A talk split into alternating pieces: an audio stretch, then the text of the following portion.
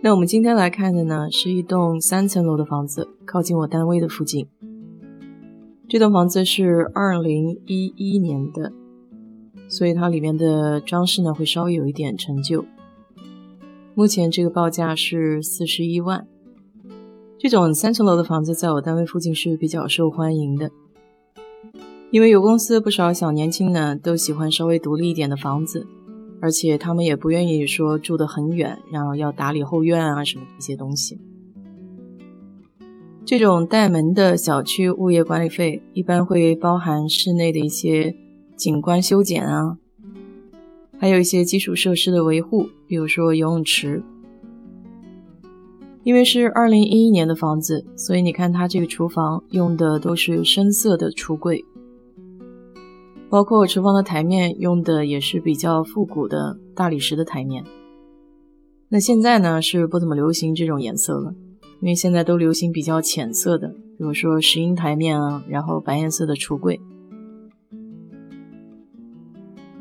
三层楼的房子的二层就是客厅，然后还有吃饭的地方，包含厨房。二楼这个洗手间不带淋浴，所以它算半个卫生间。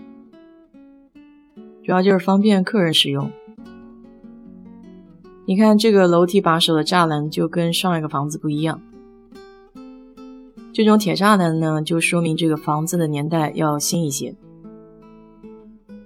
这家墙上贴的这个画纸还没有摘掉，一看这原来就是小孩带的房间。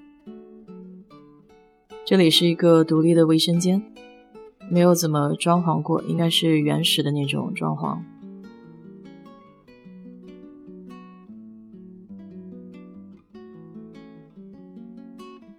这家人的二层都是留着地毯，一般嘛，他们都会说亚洲人喜欢把地毯换成地板，那老美呢还是比较喜欢在卧室的地方铺地毯，这样的话光着脚呢会觉得舒服一些。这间算是个小衣柜间吧，可以挂一些衣服。不过它这个衣柜间的位置比较奇怪，因为我们一般说衣柜间呢会在卧室里面。这就算是主卧了。那你看它主卧的这个背墙呢，刷了一个红颜色，这是我比较纳闷的一点。因为有些时候你看别人家的房子刷的颜色是千奇百怪的。我们说小孩的房间刷五颜六色也就算了，但有些时候看这个大人的房间刷的颜色很奇怪，就觉得很好笑。这个浴室看起来倒还不错。淋浴房和这个浴缸是单独分开来的。你看，这个主卧里面又有一个大的衣柜间。这种房子的好处就是后院比较小，不怎么需要打理。